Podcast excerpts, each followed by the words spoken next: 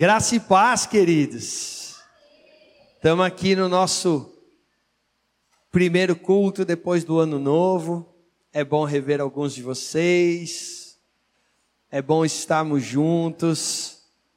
E deixa eu falar, depois de tanto tempo que a gente fica assim em família, comendo, ceia, mesa farta, tudo isso é muito bom, mas estar aqui está aqui aos pés de Jesus. Eu não sei você, cara, mas para mim é insuperável. Glória a Deus. E queridos, eu tenho algumas coisas no meu coração que eu quero compartilhar com vocês. E eu gosto de ver como o Espírito Santo trabalha na igreja e vai nos conduzindo para aquilo que Ele quer falar, aquilo que Ele quer fazer. E através dos louvores, das orações lá dentro, e aqui das canções, das letras que a gente cantou, eu acho que já, até dos espontâneos que foram trazidos, acho que se a gente prestar atenção, já tem muito do que o Senhor quer falar e o João começou falando sobre a declaração de Pedro, que tu és o Cristo, e como essa visão ainda imperfeita, incompleta, já o fez se diferenciar no meio de todos aqueles que eram discípulos de Jesus, e mas que precisa de mais dessa revelação diária, constante, para que a gente viva o que Deus tem, para que a gente compreenda a riqueza da glória, da graça, do privilégio que temos de estar em Cristo. É tudo isso e mais um pouco que eu quero falar hoje, e eu quero falar através da vida de Pedro, porque Pedro, para mim, é, é um dos meus prediletos da Bíblia. O cara estava lá entregue totalmente, mesmo quando erra, mesmo quando pisa na bola, ele está ali exposto, vulnerável e dependendo da graça de Jesus. E Pedro, a gente sabe que foi comissionado para ser o primeiro ah, pastor presbítero, né? Ele era apóstolo de Jesus, mas da igreja em Jerusalém, logo após a partida do Senhor e sobre essa revelação de quem Jesus era, ele deveria edificar a igreja.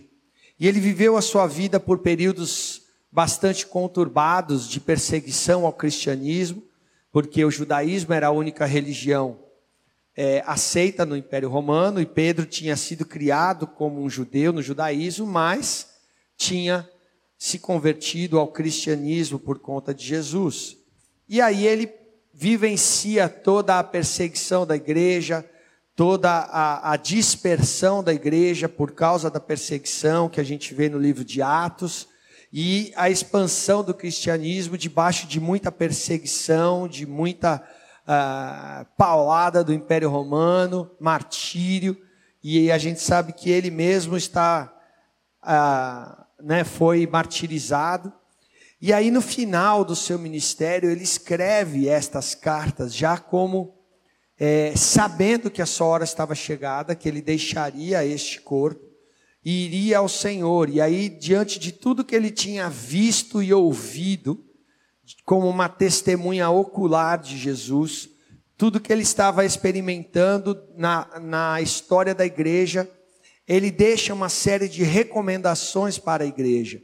E ele escreve duas epístolas, duas cartas, primeira e segunda Pedro.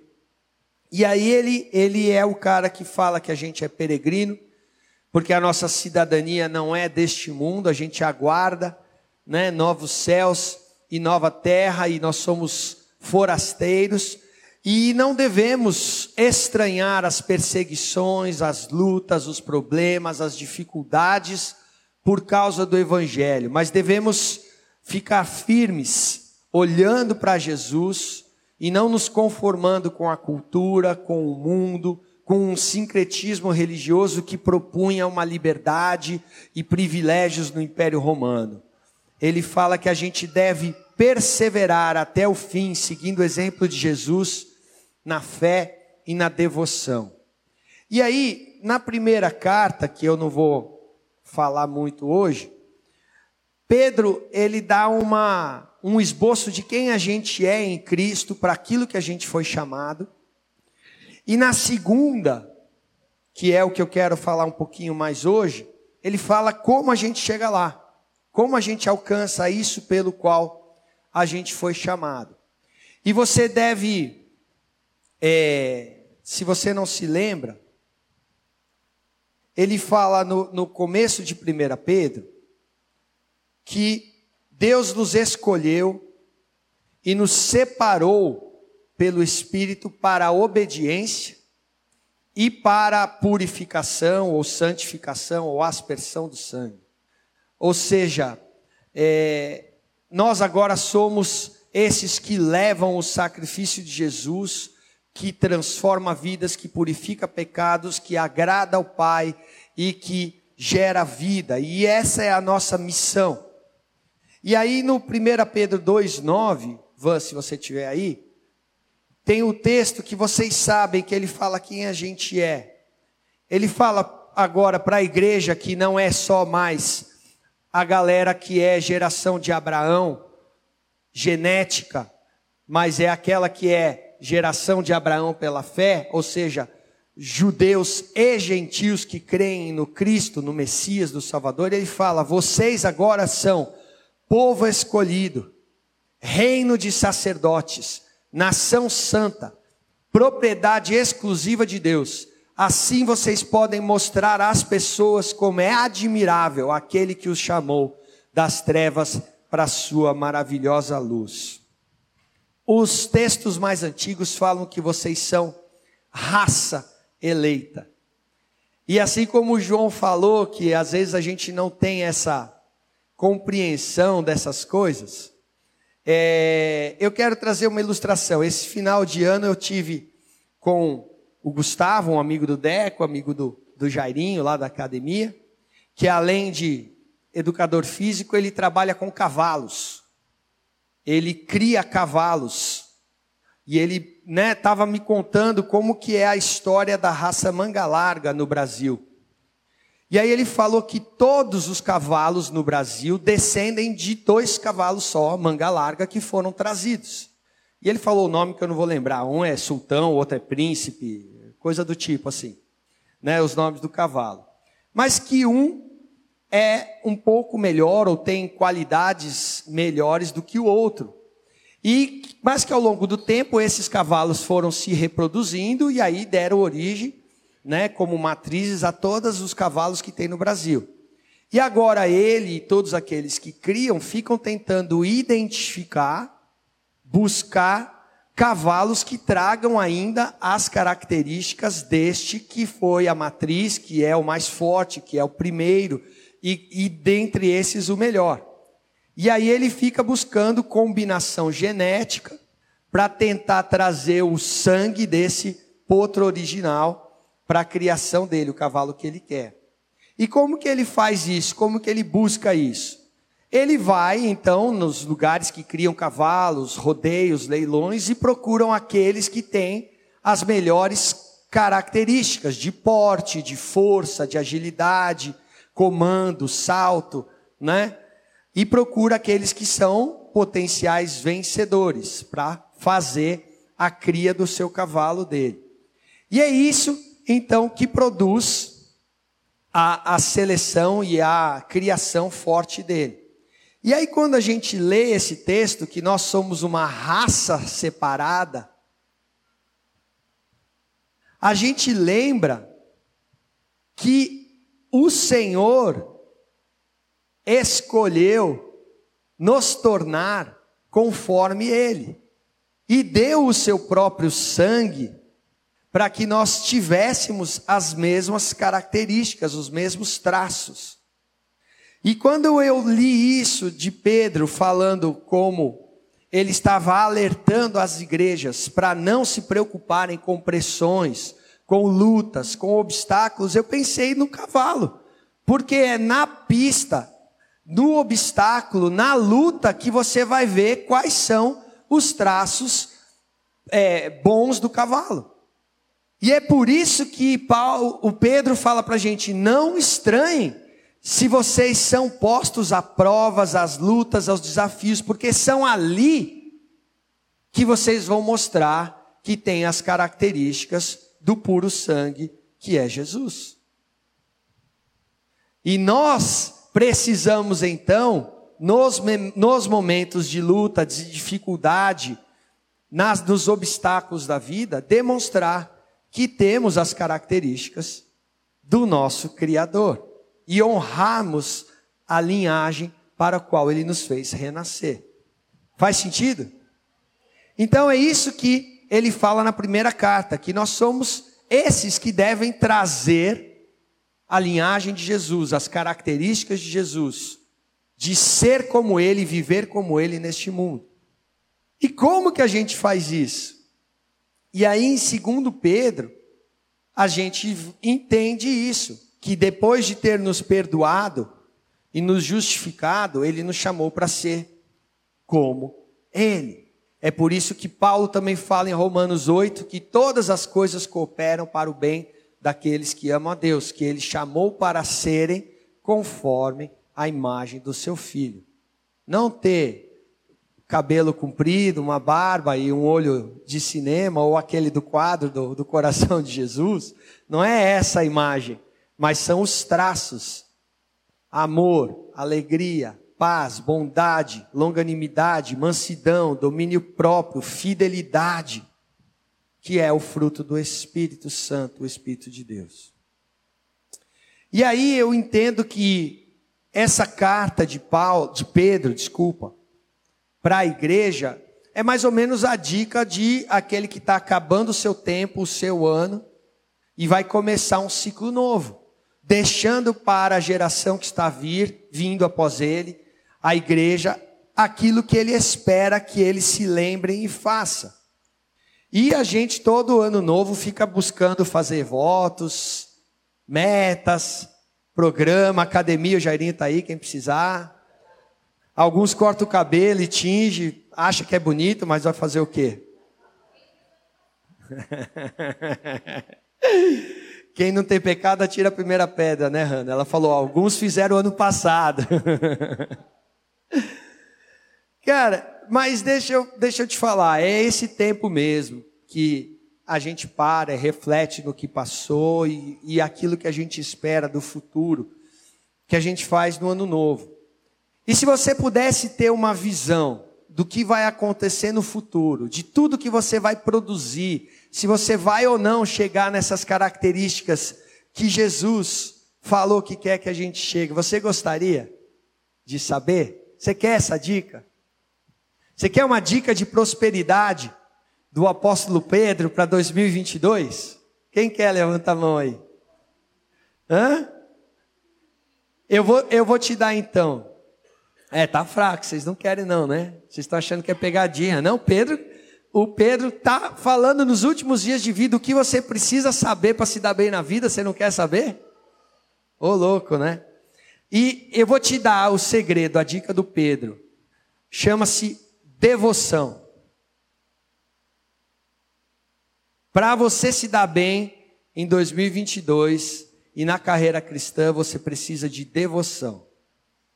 E você precisa ter uma devoção adubada, vitaminada, suplementada, para que produza os frutos que contam para a vida eterna. E aí eu quero ler com você então como é que ele dá essas dicas, está em 2 Pedro, capítulo 1, nós vamos ler do 1 ao 15, e a gente vai explicando um pouquinho em cada trecho aqui do, do texto.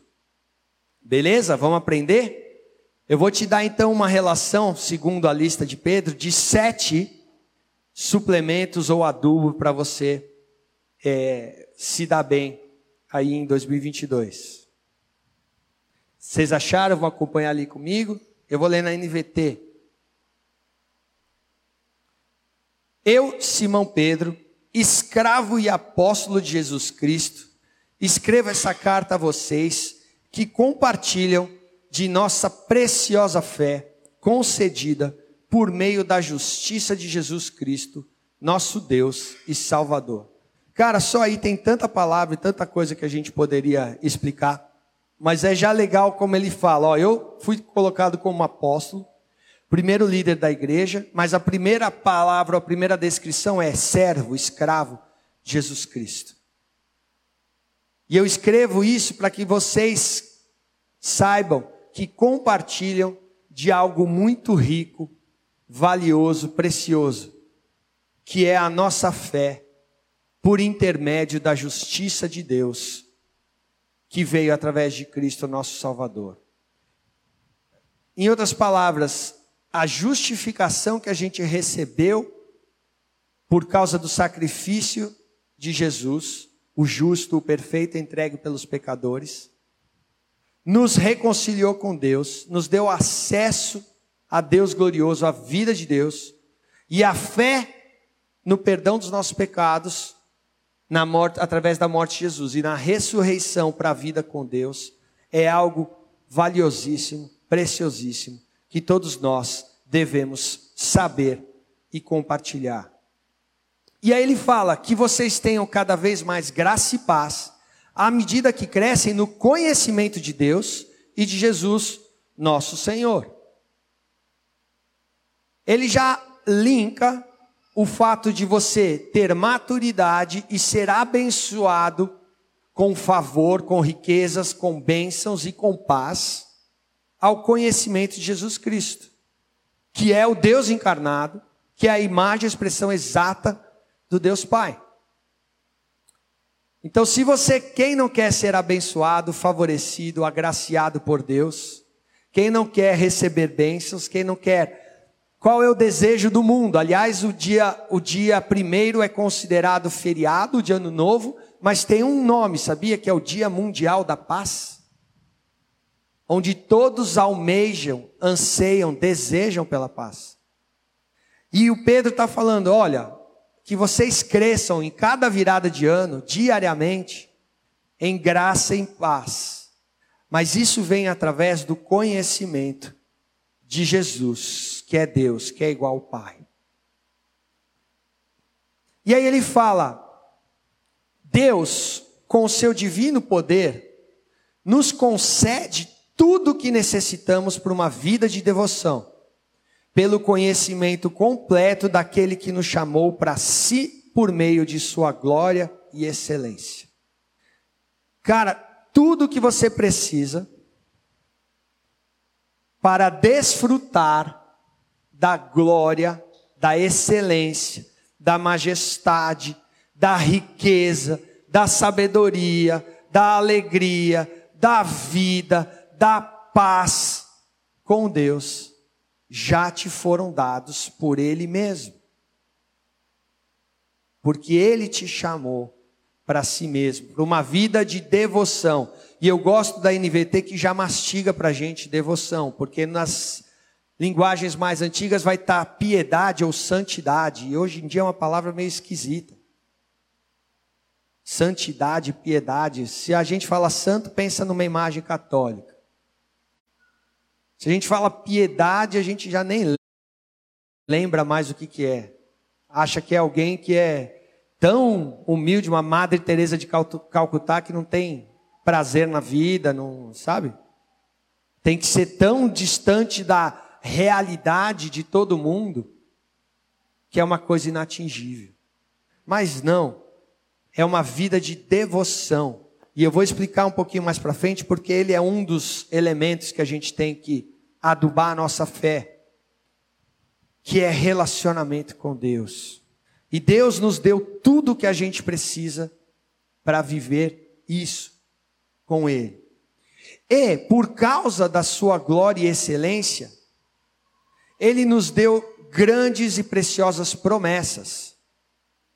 São elas que permitem a vocês participar da natureza divina e escapar da corrupção do mundo causada pelos desejos humanos. Essa perfeição de Deus, esta glória e excelência, tudo que é bom, perfeito, nos fez com que a gente ganhasse um presente, as promessas de Deus, que tem Ele mesmo com garantia. E são essas promessas que nos permitem melhorarmos a cada ano. Quem você, quem daqui quer ser melhor em 2022 do que foi em 2021? Quem acha que não tem como melhorar? a Joyce só. Misericórdia. Cara, eu não sei você, mas você não está cansado de de repente bater a cabeça, repetir os mesmos erros, se irritar com as mesmas coisas, fazer as mesmas burradas, experimentar algumas coisas que nunca mudam na sua vida. Você já não cansou dessas coisas? Deixa eu te dizer, a resposta para isso está em Deus. Mas Ele prometeu te transformar, te mudar, te ajudar. Só que se você não conhecer as promessas, não se relacionar com Ele e não buscar dele o cumprimento das promessas, você não vai saber o que é a transformação, o que é abandonar a corrupção do mundo e ser mais parecido com Deus. Cara, esse é o nosso maior objetivo. Essa é a nossa maior meta como indivíduos, como cristãos e especialmente como igreja. Sermos em 2022 mais parecidos com Jesus, com a natureza divina, do que com a natureza corrupta humana. Por quê? Porque é aí que a gente vai demonstrar que somos raça eleita, que viemos do puro sangue no meio das lutas e dificuldades nós vamos agir e reagir como Ele, conforme a natureza dele. E por isso Ele deixou as suas promessas. Ele não prometeu. É, o desejo do brasileiro é casa própria, plano de saúde, eu não lembro mais o terceiro. Ganhar na loteria? Provavelmente na mega cena da virada. Ele não prometeu isso para você. Aí você fala, ah, mas, ah, mas ele não pode me dar isso? Por que, que ele vai rebaixar e te dar menos do que ele prometeu te dar? Ele te prometeu ser parecido com ele. Quem é ele? É a palavra de Deus, João fala, é a palavra da vida, é o Verbo que fez, criou, sustenta todas as coisas. Você só existe porque ele falou.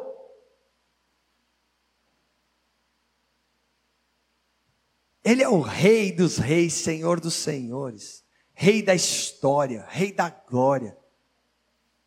Ele é mais do que o Filho, ele é Deus encarnado. E ele prometeu te fazer parecido com ele, deixar você experimentar, participar da natureza divina. Mas aí ele fala desse mistério que a gente não sabe. Deus é onipotente, pode todas as coisas? Pode. Mas ele escolheu trabalhar em parceria conosco, porque ele é amor e amor se relaciona. E a gente não entende como que é a soberania de Deus e a cooperação, a resposta humana. Mas ele fala: Eu deixei as promessas, eu dei todas as coisas que vocês precisam para experimentar as bênçãos. Então agora façam a sua parte. Qual é a sua parte? Esforce-se ao máximo para corresponder a isso tudo que Deus já fez e conquistou para você, ao puro sangue que Ele entregou para você. Você lembra no Antigo Testamento que o povo de Israel, que foi chamado para ser santo, separado do mundo, do Egito, estava andando no deserto e começou a a praticar idolatria, a murmurar contra Deus, e aí Deus enviou serpentes venenosas e picava, e a galera estava morrendo a rodo. E aí Moisés e Arão vão intercede e Deus fala para ele: faz uma serpente, prega numa cruz e levanta. Porque é naquela cruz que o veneno da serpente vai acabar.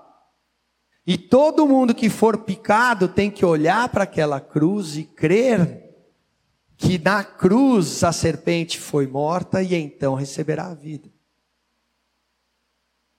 Jesus nos deu acesso e fez todas as coisas, mas a gente tem que olhar para a cruz, crer no poder dele e receber a transformação e a vida. E é por isso que ele então começa a fazer, galera, esforce-se, empenhe ao máximo, com entusiasmo, acrescentando a sua fé. E o termo aí original é suplementando, é adubando a sua fé. Você sabe, você já ouviu falar na Bíblia, você já leu a palavra neófito? Quem já leu, já ouviu isso? Que é o novo na fé. E fala que esse cara que é novinho na fé ainda é inexperiente nas coisas de Deus, ainda não é apto a governar a casa de Deus, por isso não pode ser colocado em, em posições de liderança, porque ele é neófito. Sabe o que significa essa palavra? Neo, neo e fito? É da onde vem a fitoterapia, a plantinha, a mudinha. Neo de novo e fito de planta. O cara que acabou de se converter, que começou a caminhar na fé, é uma mudinha. Não é uma árvore ainda, plena e capaz de dar frutos. E é por isso que ele fala: você tem que adubar a sua fé, suplementar a sua fé, para que você não permaneça uma mudinha. Aí você fala, mas pode? Então aí os, as arvorezinhas bonsai japonesas para ver, né? Parece bonitinho aquele negócio de brinquedo lá. Mas alimenta quem? Serve a, dá sombra para quem? Para formiga, né? Então Deus não nos chamou para sermos uma plantinha, uma mudinha, mas uma árvore frutífera, plantada junto a ribeiros de água, cuja folha nunca murcha e no tempo certo dá fruto. Por isso ele fala então: acrescentem a sua fé, por causa desse que chamou para você ser como ele é, da grandiosidade desse Deus. Então sejam como ele, ele, como ele e acrescentem a sua fé, adubem para produzirem frutos de vida eterna, estas coisas. E aí vão então os sete suplementos que você precisa acrescentar na sua fé para não permanecer uma mudinha, um bonsai infrutífero. Acrescentem a sua fé, versículo 5, a excelência moral. E essa fé é a justificação que ele falou pela fé que você recebeu. A excelência moral, nas versões mais antigas, diz virtude. Virtude é o poder, a habilidade, a capacidade de fazer o bem. A gente, eu não nem sei se é da mesma origem que vem o virtuoso, mas acho que sim, né? Da virtude. Quando você vê alguém virtuoso, aquele cara que sabe tocar. O Daniel é virtuoso na batera. Eu venho aqui, eu, eu louvo a Deus quando ele dá os repiques dele ali, que é da hora. Por quê? Porque o cara sabe tirar o bem na circunstância, na ocasião. E ele fala para a gente então ter, acrescentar esta busca pela excelência moral discernir o bem, como fazer o bem em cada circunstância, em cada prova. O que, que eu vou fazer? Da onde eu recebo isso? De Deus. Eu olho para Ele, eu creio nele e eu entendo como Ele quer que eu seja. E aí, a essa virtude, esta inclinação para sempre fazer o bem, Ele fala para a gente acrescentar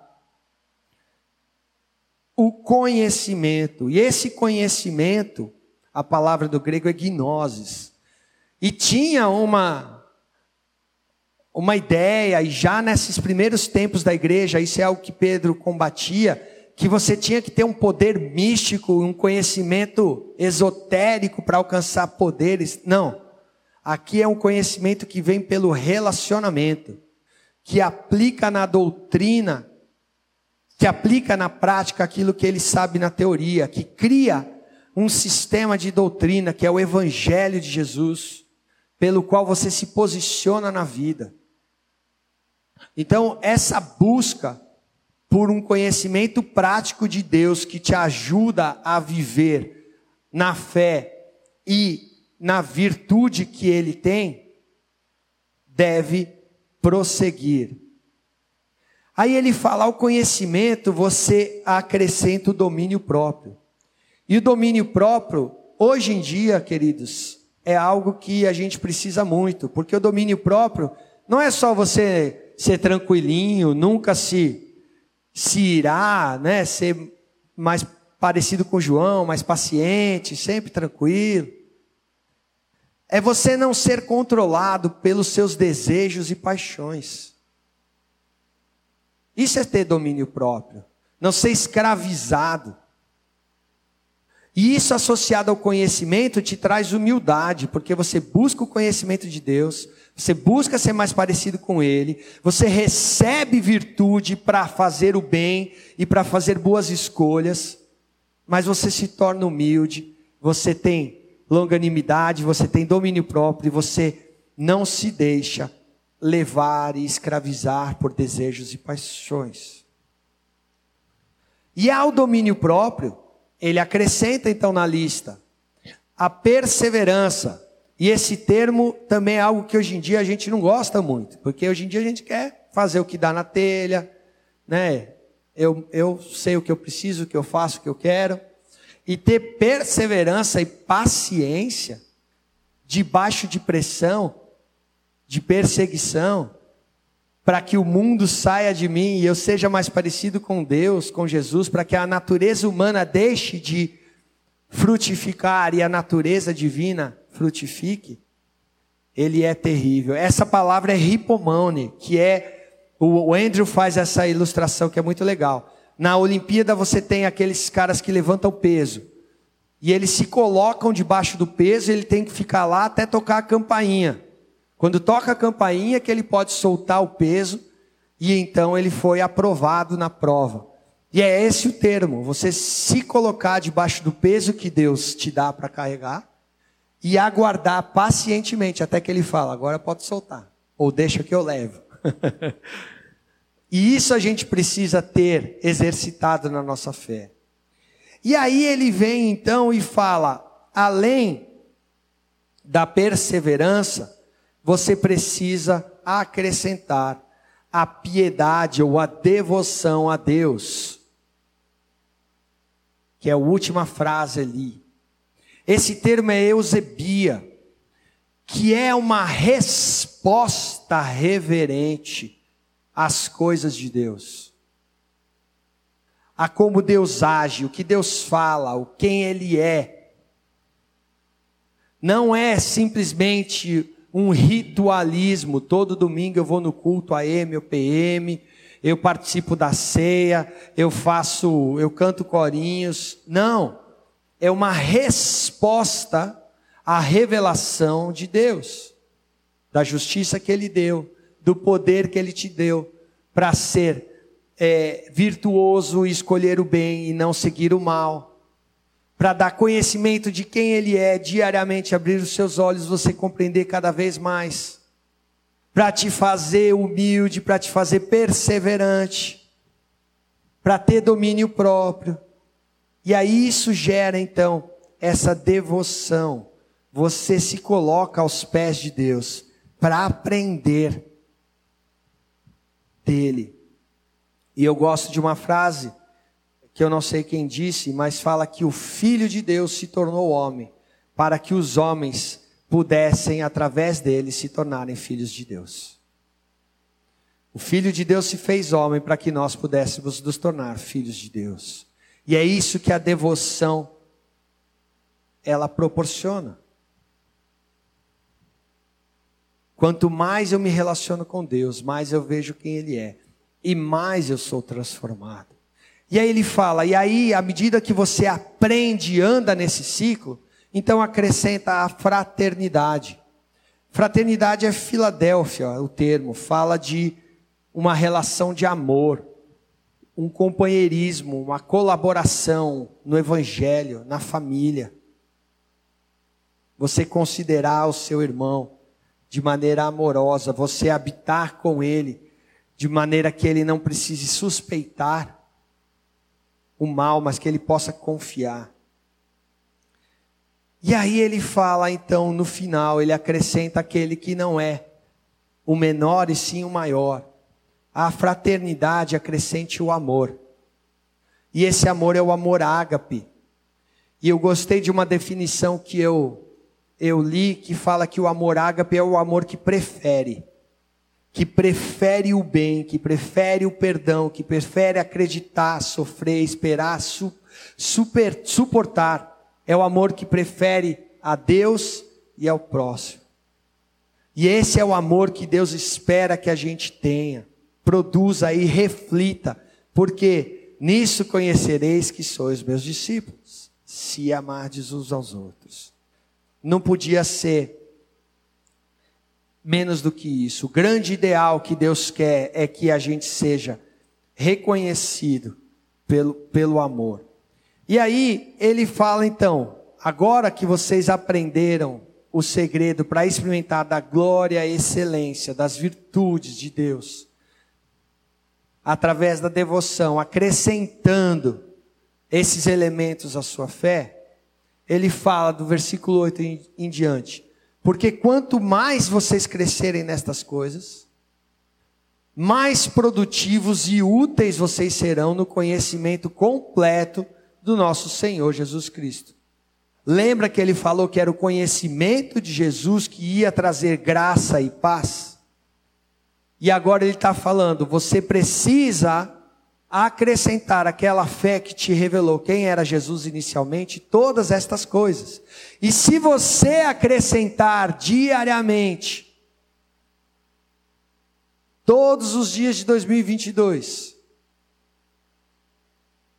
uma resposta reverente, a devoção a Deus, você vai vê-lo mais glorioso, mais excelente, você será mais transformado. E quanto mais vocês crescerem nestas coisas, mais produtivos e úteis vocês serão no conhecimento completo. E aí ele dá o alerta. Mas aqueles que não se desenvolvem desse modo são praticamente cegos. Vendo apenas que está perto se esquecem de que foram purificados dos seus pecados antigos. Esquece que o sangue de Cristo foi derramado para te trazer acesso ao trono desse Deus glorioso. E vive cego, sem enxergar a luz, de maneira inadequada. No ano novo teve a festa de Réveillon na casa do Joe da Mônica, né? A Joyce mandou convite aí para a galera que era para ir de branco, porque era a festa, né, do neon com algum detalhe, alguma coisa. Imagina se eu chegasse lá assim, ou a Hanna, todos de preto, todo mundo de branco e só eu de preto. Eu ia me sentir inadequado, as pessoas se sentiriam desrespeitadas, falando: Poxa, por que, que ele é diferente de todo mundo? Por que, que todo mundo combinou e ele vem assim? Ah, o propósito da festa, da comunhão seria desrespeitado. Falar, ele não está afim. É isso que ele está falando no versículo 10. Que a gente precisa crescer nestas coisas e trazer a imagem de Jesus, sabendo que raça a gente foi chamado para ser, nos preparando para encontrar com o Senhor. Ele fala: se a gente fizer isso, a gente não vai tropeçar, vai mostrar que de fato a gente está entre a raça eleita. E assim, versículo 11, a sua entrada no reino eterno estará acompanhado de grande honra ou será amplamente suprido. Você não vai estar inadequado, você vai estar se preparando diariamente para encontrar com esse cuja glória, excelência, virtude, amor, fidelidade, bondade superam todas as coisas. É nessa expectativa que Pedro fala que a gente deve viver. E aí, depois você pode ler, ó, tem até um pouquinho ali no versículo 12, fala que, embora vocês saibam dessas coisas, eu quero lembrar isso vocês. Depois ele fala, ainda quero lembrar mais. É apropriado que eu lembre enquanto eu viver. Aliás, Jesus me mostrou que eu estou indo embora. E por isso eu vou me esforçar para que vocês se lembrem destas coisas depois da minha partida. Por quê? Porque vocês estão se preparando para encontrar não com alguém trivial, não com um amigo, não com alguém como você, mas com o Rei dos Reis, Senhor dos Senhores. E o Pedro vai continuar depois, você pode ler na sua casa e fala: Eu vi. Eu estava no monte quando ele foi transfigurado, e eu vi a glória do meu Senhor, e agora ele falou que eu estou indo para a partida, eu estou indo encontrar com ele, e eu estou pronto. Mas e vocês? É por isso que eu preciso deixar escrito, para depois que eu for vocês lembrarem. Agora é o tempo de você preparar. Dediquem-se à devoção a Deus. Se tem alguma coisa que você precisa ser, é devoto a Deus. Isso implica relacionamento, rendição aos pés do Senhor, contemplação de quem Ele é, e se torna um círculo vicioso à medida que você faz isso. Estas coisas vão sendo desenvolvidas e as características do Senhor vão sendo apresentadas, manifestas na sua vida. Cara, você quer ter paz completa? Você quer ser amplamente enriquecido, ter toda sorte de bênçãos? Tudo isso já te foi dado. Mas o Senhor espera a cooperação. O Filho de Deus foi pendurado numa cruz, para que você encontrasse lá o perdão dos seus pecados, e a partir daí, da morte e ressurreição dele, você receba cura, vida, transformação, através do relacionamento com ele. Essa é a dica de Pedro. Esse é, ou estes são os votos de feliz ano novo, de uma eternidade de novidade com Cristo para você. E ele fala, galera, empenhem-se ao máximo, esforce-se para adubar sua fé cuida dessa coisa preciosa que nasceu no seu coração através da semente do Evangelho, porque é ela que vai salvar a sua alma e te preparar para encontrar com o Rei dos Reis, Senhor dos Senhores. Faça isso e você vai ter um 2022 abençoado, um 2023 melhor, um 2024, espero que já com Cristo e aí vai ser perfeito. Mas não ache que você não precisa corresponder a este amor. A devoção é uma maneira de honrar e corresponder ao amor de Jesus. Esse que Pedro fala, eu vi a glória. Ele é o Deus encarnado mais radiante do que o sol em toda a sua força. Santo, santo, santo. Nós cantamos, leva-me mais fundo. Eu quero ver a tua glória no lugar secreto. E Jesus está falando: Eu já te dei tudo o que você precisa para isso.